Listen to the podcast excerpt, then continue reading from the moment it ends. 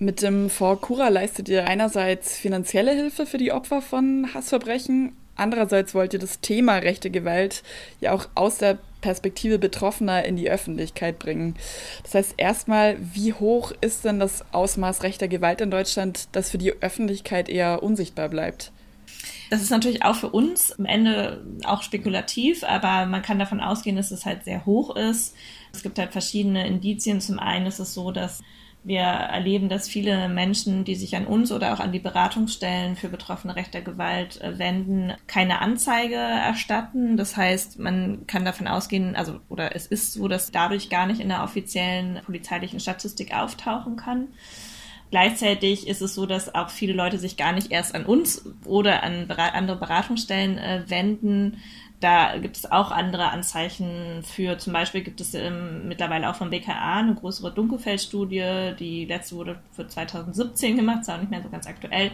Aber was man dort entnehmen konnte in, durch Interviews, ist, dass es also um ein Vielfaches höher sein muss, die Zahl, was zum Beispiel rassistische Angriffe angeht, als auch von den zivilgesellschaftlichen Monitoring erfasst wird.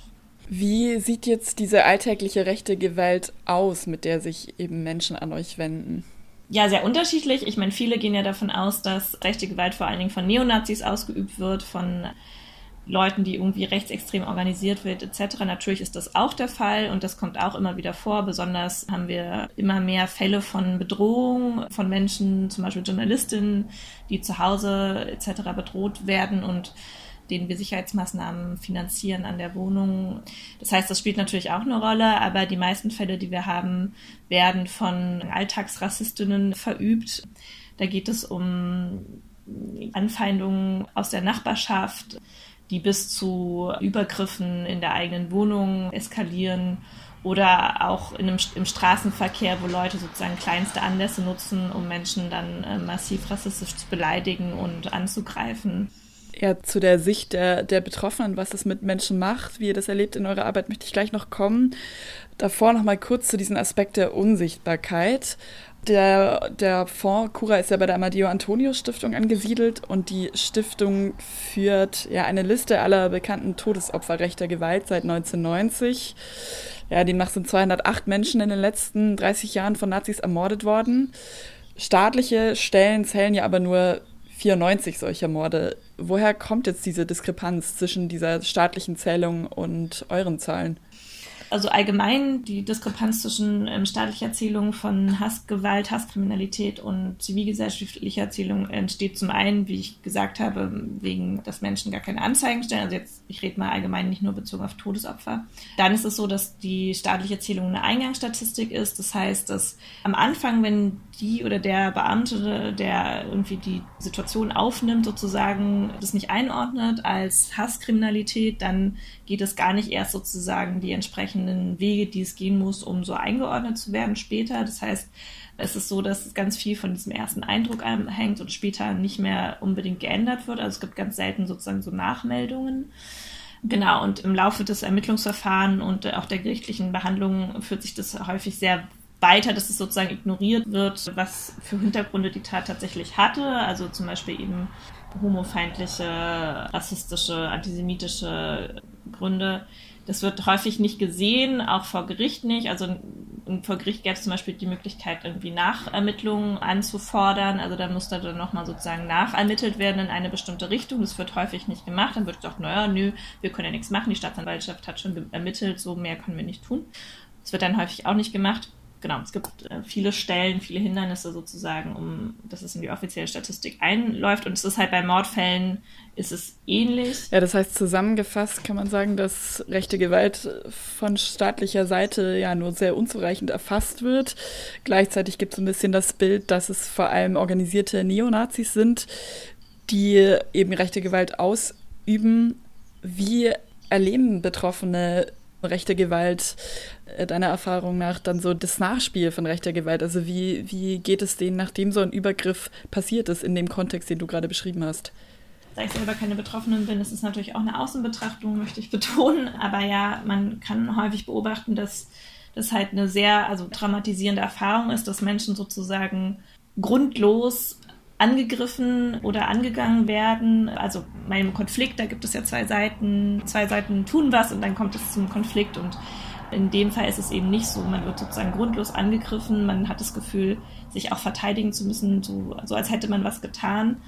Und dieses Gefühl wird dann einem häufig auch gegeben, also aus dem Umfeld, dann eben auch durch polizeiliche Befragungen und so weiter, weil sozusagen immer geguckt wird, irgendwas muss die Person doch getan haben, um irgendwie eine Reaktion hervorzurufen bei einem Angreifer oder und so weiter. Das heißt, es wird schnell geguckt, was hat die betroffene Person eventuell falsch gemacht. Das ist natürlich schon mal eine sehr ja, schlimme Erfahrung, wenn man so etwas erlebt, selber davon schockiert ist und dann auch noch irgendwie in diese Position gestellt wird und sich irgendwie verteidigen zu müssen auf eine Art und Weise.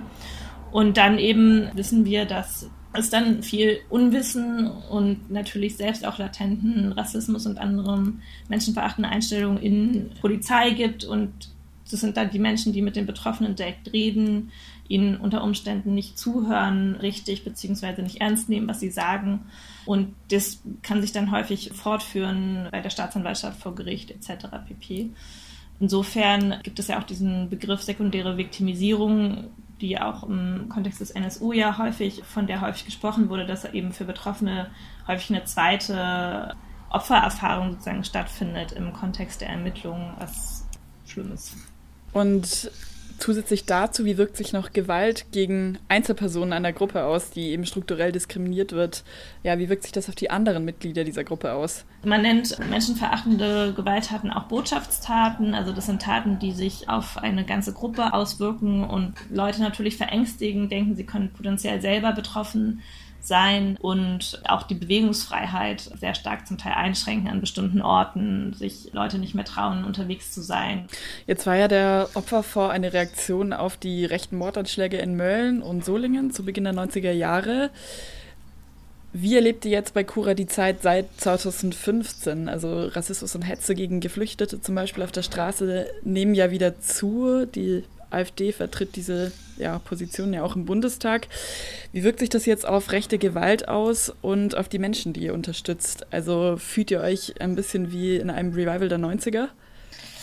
Genau, am Anfang gab es ja einen sehr starken Anstieg von flüchtlingsfeindlichen Übergriffen, die dann auch wieder zurückgegangen sind, weil die Beobachtung war, dass oder man konnte davon ausgehen, dass sozusagen durch das Erstarken der AfD auch bei vielen gewaltbereiten Rassistin auch eine Art von, also das Gefühl so, okay, jetzt werden wir im Parlament repräsentiert, die Straßenagitation ist nicht mehr so wichtig.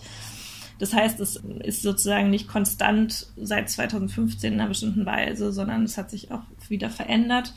Was aber auf jeden Fall zu beobachten ist, dass Menschen sich mehr trauen, offen Rassismus und andere menschenverachtende Einstellungen zu thematisieren und auch Menschen anzugehen, laut Leute anzupöbeln, zu beleidigen und eben, wie ich das schon mehrfach erwähnt habe, was, was auch besonders beängstigend ist, dass Menschen sich trauen, halt ihre direkten Nachbarn massiv zu bedrohen, in der eigenen Wohnung anzugreifen. Das heißt, sie sind ja dann auch nicht anonym. Ne? Es ist ja dann klar, wer war das und so weiter. Es ist leicht zurückzuführen auf die Täterin, den Täter und das zeigt ja auch, wie sehr Leute sich sozusagen im Recht fühlen darin, in dem, was sie tun und, und ihre, ihre Einstellungen und auch das Recht darin, andere Menschen anzugreifen, abzuwerten, zu bedrohen.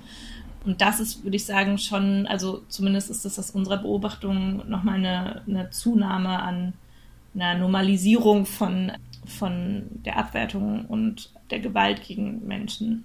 Ja, das sagt Sarah Hauptenthal von Cura, dem Opferfonds für rechte Gewalt von der Amadeo Antonio Stiftung. Vielen Dank, Sarah, für das Interview.